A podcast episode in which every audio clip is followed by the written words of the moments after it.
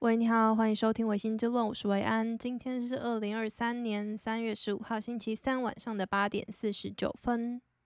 今天晚上比较冷诶，我刚刚还去跑步，我跑了五公里，可是我跑五公里跑了四十八分钟。嗯，跑步的分数均速的话是在九分四十秒，就是我一公里跑九分四十秒。跟我以前比，真的是跑得很慢呢。我记得我以前，嗯，就是大概大学的时候，我在跑那个四百公尺的操场，我跑四百公尺的操场跑十圈只要半小时，也就是说我半小时就可以跑四公里。可是我现在跑超慢的。我有跟大家说，就是我想要去跑半马这件事情嘛，就是台湾有一个很有名的马拉松比赛，在彰化的田中，叫做田中马拉松，它是世界知名的一个比赛，它在每年的十一月会举办。我想要参加，可是 它有限时，就是它半马，你必须要在三点五个小时之内。跑完二十一公里，就是半马是二十一公里嘛，所以 以我现在的那个跑步的速度，我极有可能 会被那个那叫什么托运车、救护车载走，就是跑太慢，会超过三点五个小时才跑完。因为我刚刚说我五公里跑了四十八分钟嘛，可是。这个四十八分钟是纯粹算我跑步的时间，就是我可能是因为贫血，还是反正不知道什么原因，就是我跑步跑了一半，我就会需要停下来休息一下，就是我会整个停下来，然后我就可能嗯，就是弯下腰，然后休息一下，然后再继续跑，这样，所以我整个跑步的时间大概一个多小时，就是加休息、走走停停的时间。这样子算起来的话，我就是五公里跑了一个多小时。那也就是说，我三点五小时，顶多只能跑快二十公里，就完全没有办法在时间之内 完成。所以现在不仅要可以跑得远，就是我人生很少跑到五公里。所以我星期六去跑步的时候，跟今天去跑步的时候，都有跑超过五公里。我真是就是给我自己怕婆啊！因为我就跑很远，就是真的要有意志力。对，好，然后说到运动的话，就是嘿，我上礼拜五，我很久之前有跟大家说，就是去年十一月左右的时候，我在教我一个好朋友。抱歉，突然咳嗽。我在教我一个好朋友骑脚踏车，他叫小弟。好。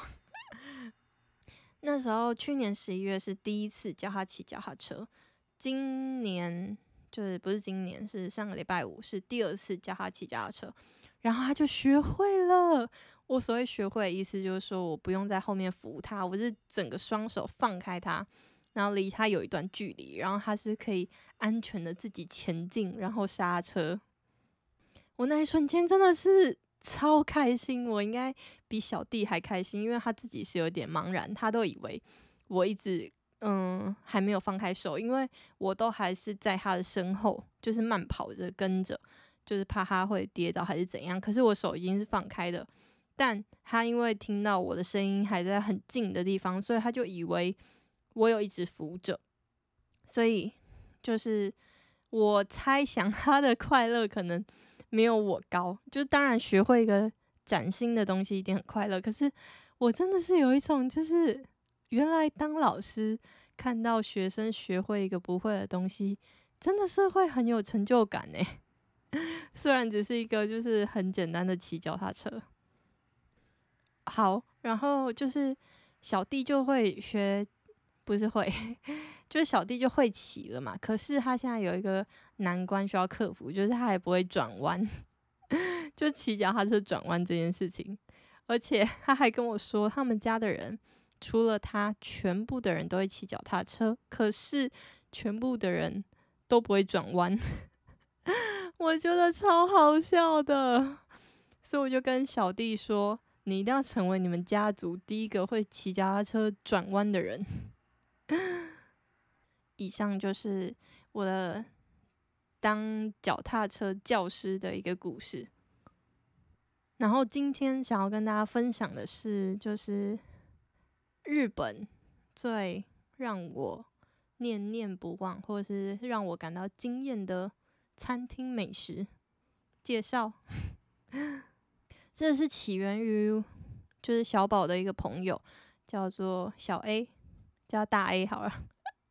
他因为他是一个大神，大 A 就问小宝，就是借由小宝来问我说：“哎。”就是他知道维安有在日本待过一年，他就问我说：“诶，那他有没有推荐的大阪或者是京都的美食？”他是说：“啊，大阪跟京都都去过很多次了，吃的都那些，有没有介绍一些特别的一点东西？”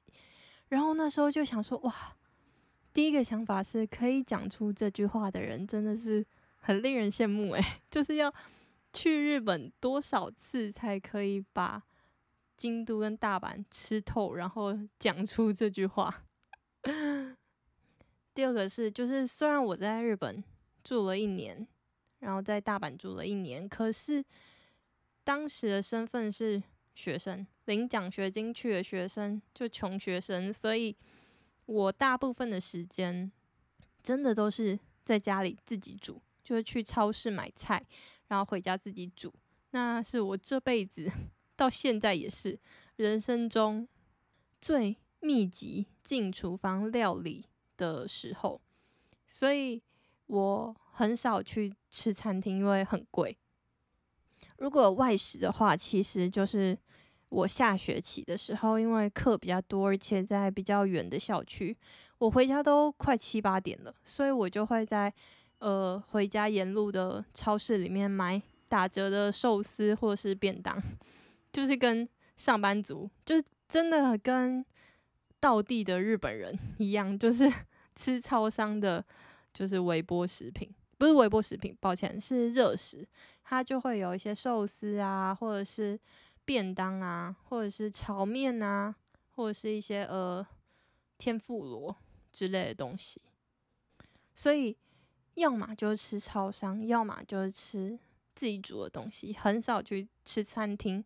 但是你要说我完全没有吃嘛？我一定有吃，就是跟朋友聚会啊，或者是呃参加一些同学会啊什么的，一定会在外面吃。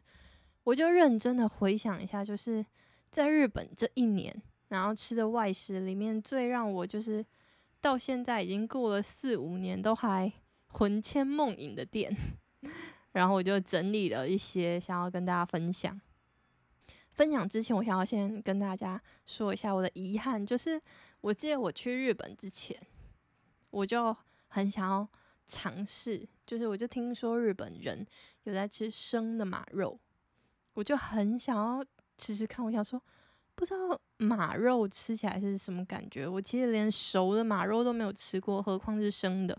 可是我去了日本一年，也还没吃到，就感觉马肉好像还是一个比较。特别的一种肉料理，所以它也不是那种随处可见、随便一个餐厅你就可以点到的一个东西。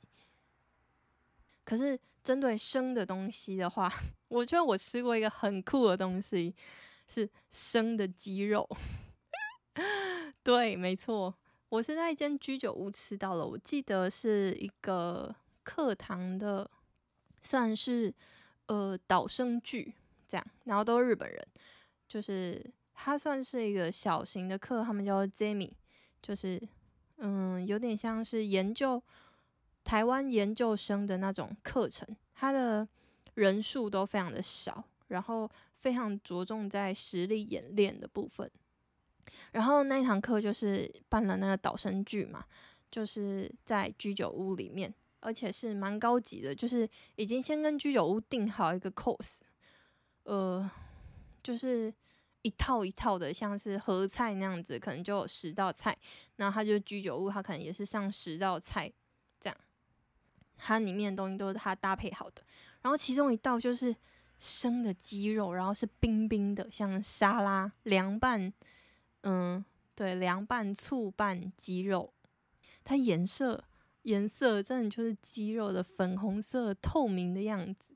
我那时候我一吃下去，我想说哇哦，就是很奇妙的口感，而且就是心里的呃害怕跟紧张程度，应该比马肉还要更惊悚，因为毕竟你是在我自己现有的知识领域、人生经验范围内，我从来不知道原来鸡肉可以生吃，而且意外的是，它完全没有腥味，而且是好吃的，就是你会觉得是蛮特别的东西，然后不会觉得恶心。这件事情我觉得蛮厉害的，就是生鸡肉这个体验。对，如果大家有去居酒屋，可能要去那种比较在地的，然后不是像那种鸟贵族的那种连锁店的话，或者是可能单价也高一点的地方，可能会吃到这种东西。但第一个问题可能是你可能不知道，就是 我自己也是，就是在日本看那个菜单真的是很辛苦，如果他没有配图的话。那你可能就是要跟他讲日文，说，哎、有没有生鸡肉之类的？好，然后回来，就是我们要介绍食物，呃，不对，餐厅。我今天介绍的餐厅，我会附上那 Google Map 的连接，如果大家有兴趣的话，就可以去看。第一间餐厅我要介绍的是，呃，舒芙蕾松饼的那种下午茶店的餐厅。它的日文叫做西亚瓦 c 纳 pancake 中文名称就是幸福的松饼店。西亚瓦 c 就是幸福那 pancake 就是指说松饼。而这松饼其实大家知道松饼有很多种嘛有那种美式麦当劳卖的那种松饼也有那种一格一格的松饼。那我们这边说的 pancake 呢就是指说那个大家都知道，从日本流行过来的那种舒芙蕾松饼，非常非常厚的那种。就是 YouTube 不是有很多那种疗愈影片，就是它一大坨面糊就这样厚厚的倒成一个圆圆的这样，然后它的松饼大概就是麦当劳美式 麦当劳美式松饼，但是大概厚个就是大概厚度大概有三公分之类的厚度所做成的一个。松饼，那这松饼，它其实对我来说，就是原本的印象是不太友好的，因为它没有长在我的呃味蕾上，我很怕奶味很重，所以呃看那种影片或者是看很多店家，你都会觉得他们做出来的这个 pancake 里面感觉就还是面糊，你知道吗？就感觉。就是它是外熟内生的一个松饼，我就觉得这体验应该不是特别美好。再加上我不喜欢那种口感，就是那种面糊软烂的口感，我就觉得不太舒服。所以一开始我对这种嗯舒芙蕾松饼是很排斥的。但是我们到了日本，就是这创造 pancake 之都之国的地方，肯定就是大家出门在外，然后大家约的话，可能就会约很多家这种店。那这个幸せなパンケーキ这家店，就是我要封为它舒芙蕾松饼之冠。它的松饼真的是很厉害，你吃完真的会有幸福的感觉。它的松饼不仅就是。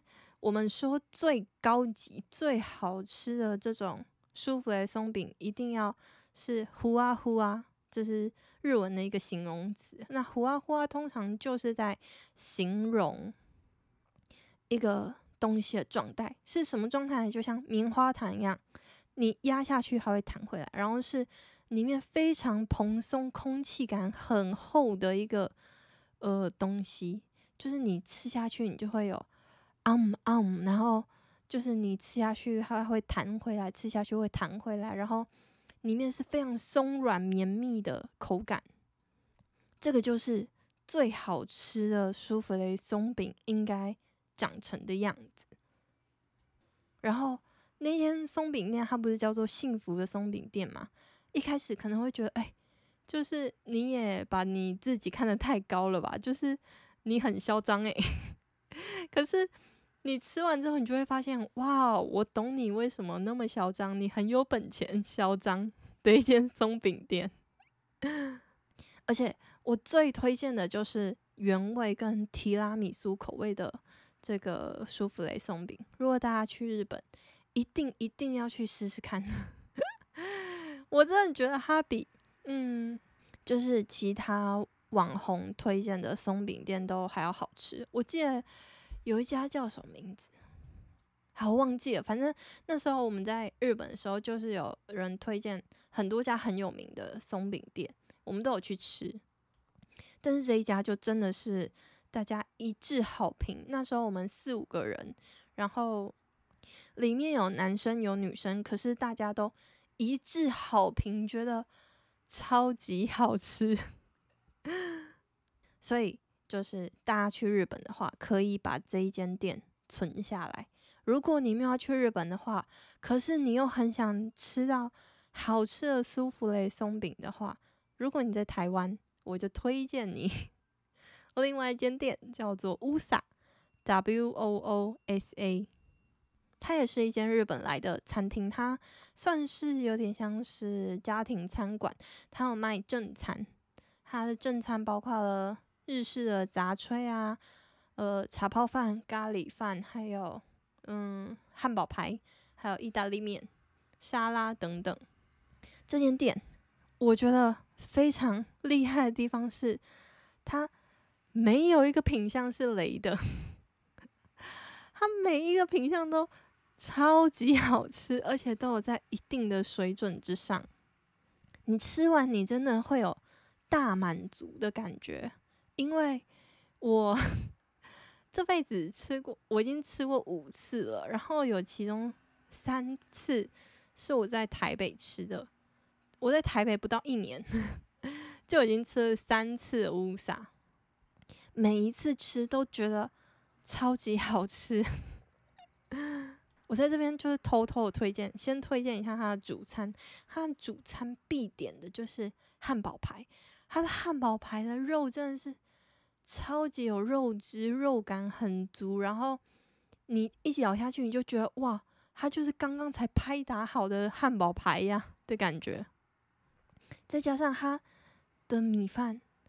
你就会觉得，还有那个汉堡排的酱汁，就很简单的一道料理。可是，请容我在这边 就是引用那个五 G 家的料理人其中一句话，叫做“普通でも美味しい”，就是虽然很普通，但是很好吃。就是对于呃这种家庭料理，不是什么手路菜或者是功夫菜的话，这个应该就算是。最高的评价了吧，就是很平凡，但是很好吃。第二个的话，就是推荐他们的杂炊，它杂炊就是 很温润的一个口感，然后很丰富又温润，你吃完你就会觉得啊，你的心灵都被抚慰了的感觉。你吃茶泡饭也会有一样的感觉。那茶泡饭的话，推荐你要点松露口味的那一个。好，然后。呃，主餐先推荐到这里啊，不行，再推荐一个沙拉。如果你是就是在减肥的人的话，你可以点它的沙拉。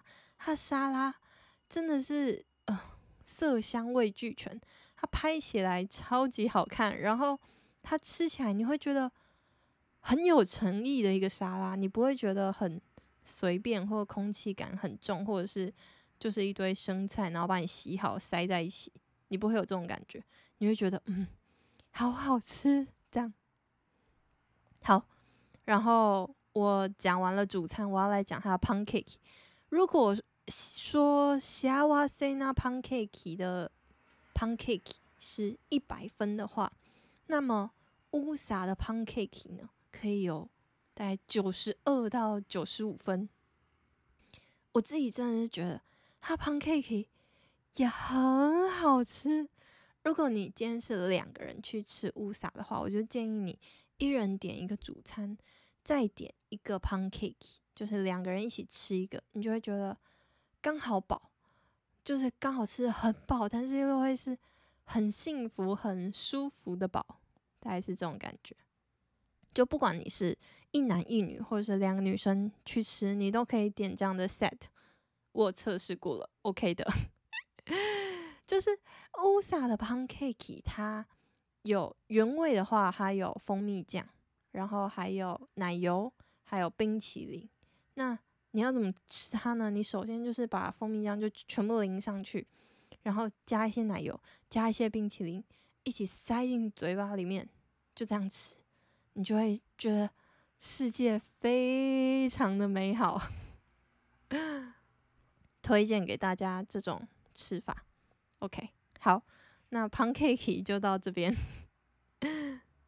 对了，就虽然就就大家知道 pancake 是日文嘛，那大家知道它是从什么文来的吗？应该知道吧？就是从英文的 pancake，pancake 的日文就叫做 pancake。顺便来一些日文教学，还不错吧？听维安的 podcast 还可以学日文哦。好，我现在要讲下一间店。下一间店，它 是一个很好笑的呃故事。就是我在日本快要离开的时候，我们的呃学伴，日本人学伴就办了一场有点像欢送会这样，所以我们就约在了一间店。这些店是一间涮涮锅店，就是 shabu shabu。这间店呢，它在呃离我们宿舍要坐地铁，坐地铁到了之后，你还要走大概十五分钟的车路程，就是走路再走十五分钟才会到那一间店。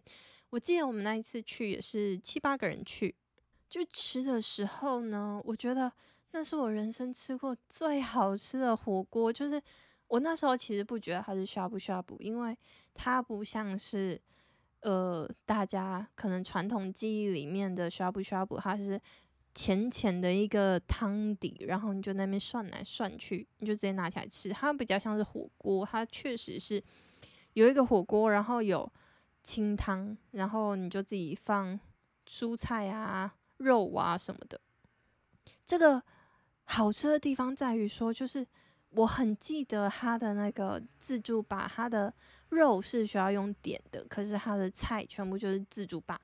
它的菜超级新鲜，就是我记得就是日本有一种嗯菜是像大葱，就是超级长又粗的那种大葱，然后他们会刨成细丝，还有一些小豆苗，就是比较特别的火锅会放的一些菜。然后我记得我们就是狂放，会。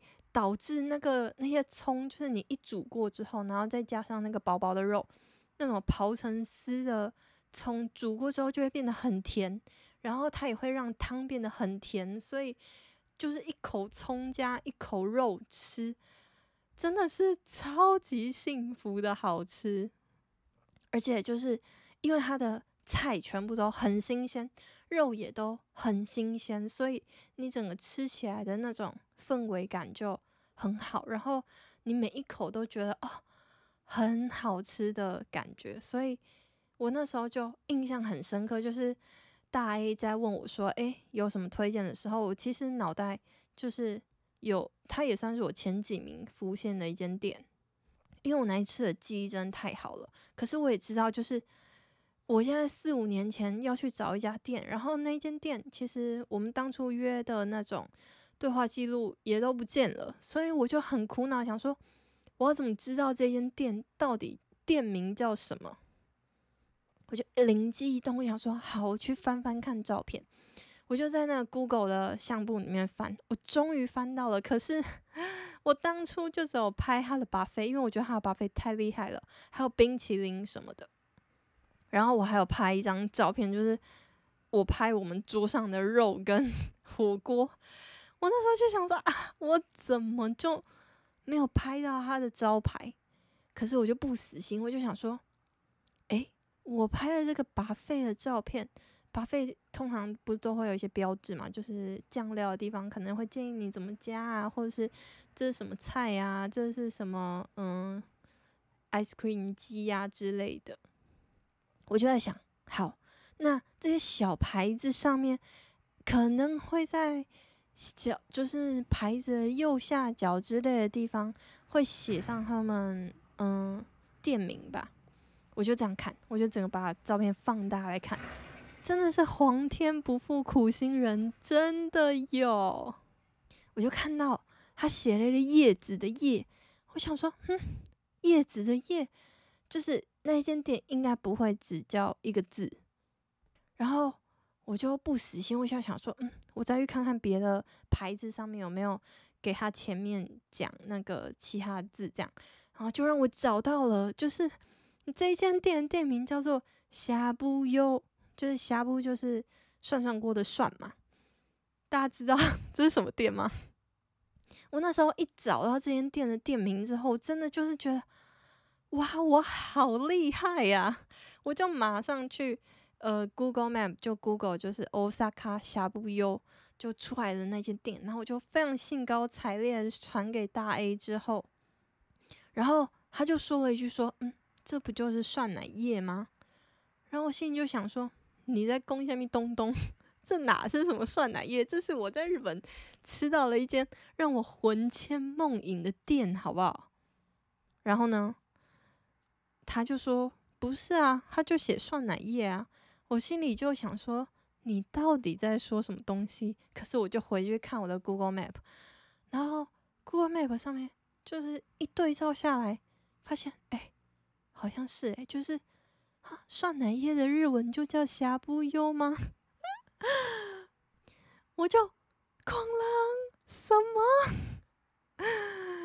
让我魂牵梦萦的一间呷哺呷哺，竟然在台湾也有，就是它是一间嗯世界级的连锁店。虽然一方面就觉得说啊，就是它那么好吃，难怪它可以。就是还到台湾，然后还开了那么多间连锁店嘛，就是一方面就觉得，嗯，自己应该就是味觉也没有坏掉什么的，但另外一方面就觉得，哈，就是我魂牵梦萦的东西，竟然就是那么普遍、随处可得的一间店吗？就有一些冲击。但是就是小宝又安慰我，他就说，嗯，其实酸奶液在台湾的品质也。就是有差啦，那就小宝的呃说法的话是说，台中的酸奶液是最好吃的酸奶液，所以如果大家 想要吃酸奶液的话，不用跑到日本，也可以直接去台中吃。我这边要跟大家就是说明一下，就是就是我其实在我去日本之前，或是回来日本，呃，从日本回来，我也都没吃过。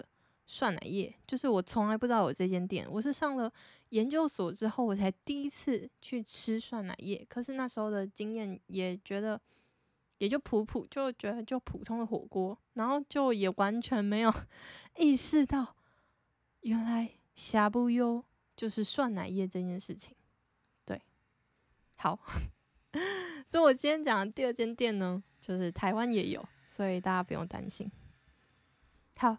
然后第三间店 怎么办？我觉得我今天介绍的店会不会大家都觉得很搞笑又很普通啊？因为我第三间店要介绍的是 Kentucky，大家知道是什么吗？是肯德基呀，各位。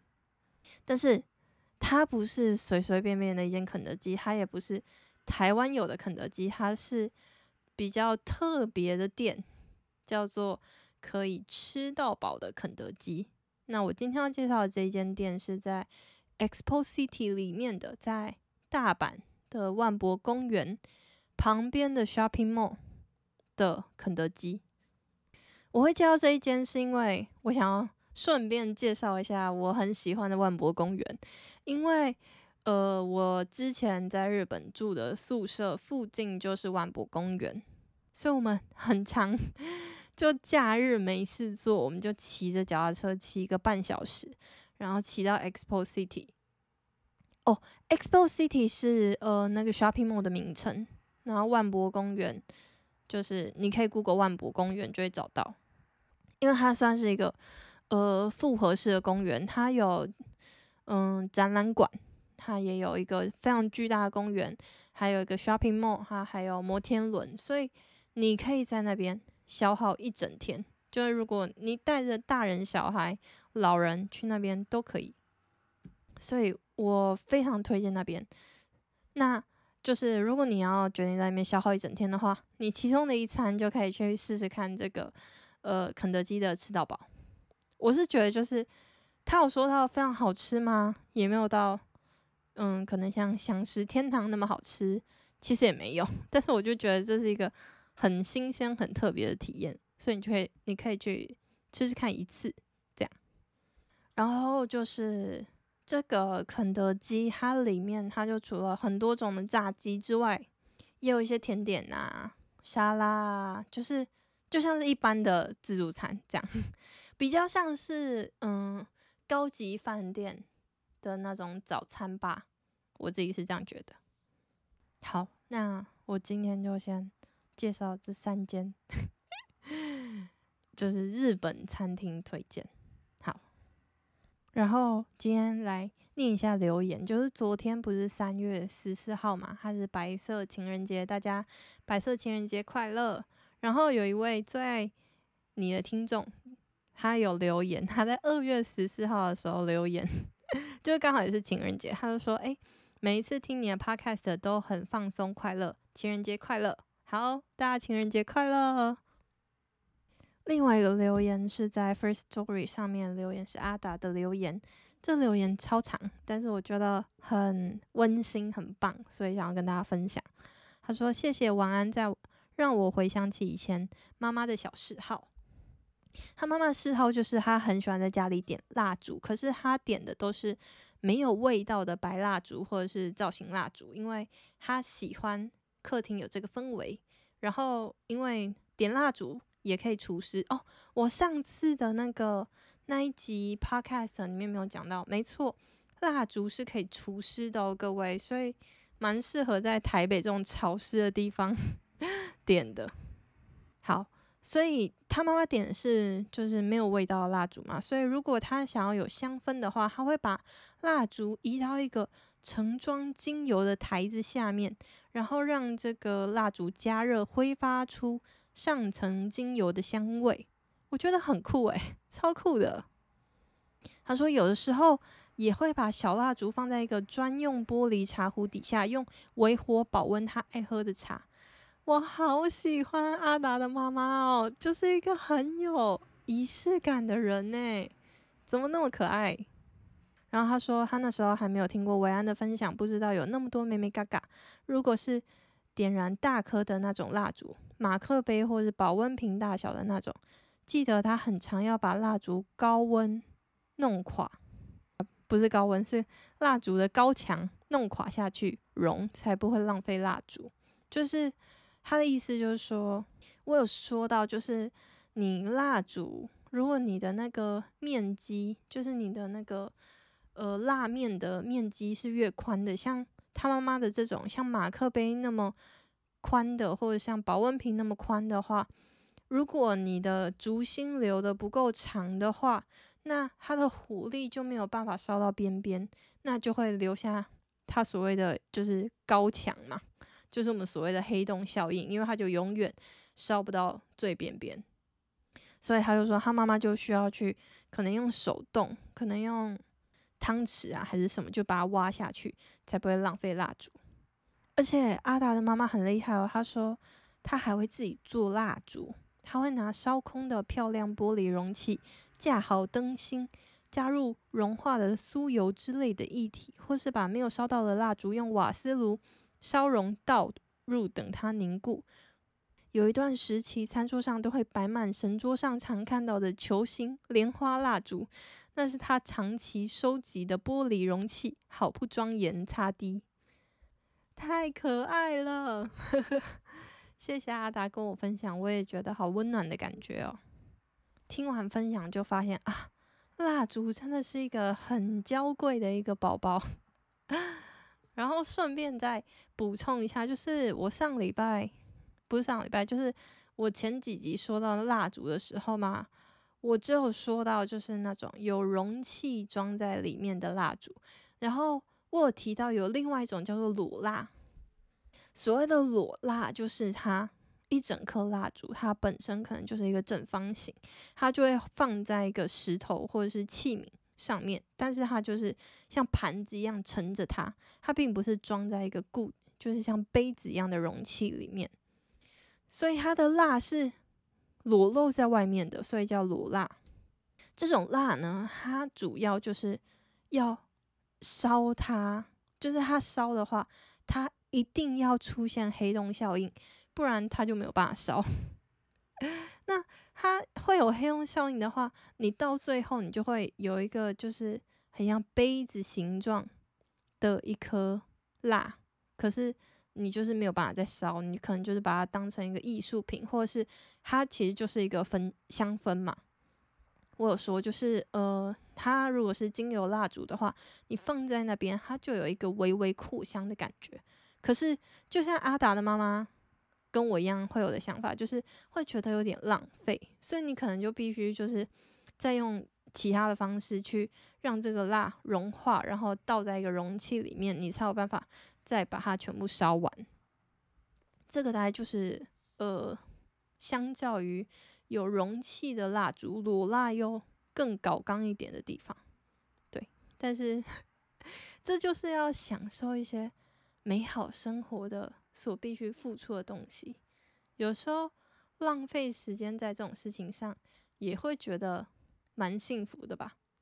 嗯，好，那今天这一集就先这样子，大家拜拜。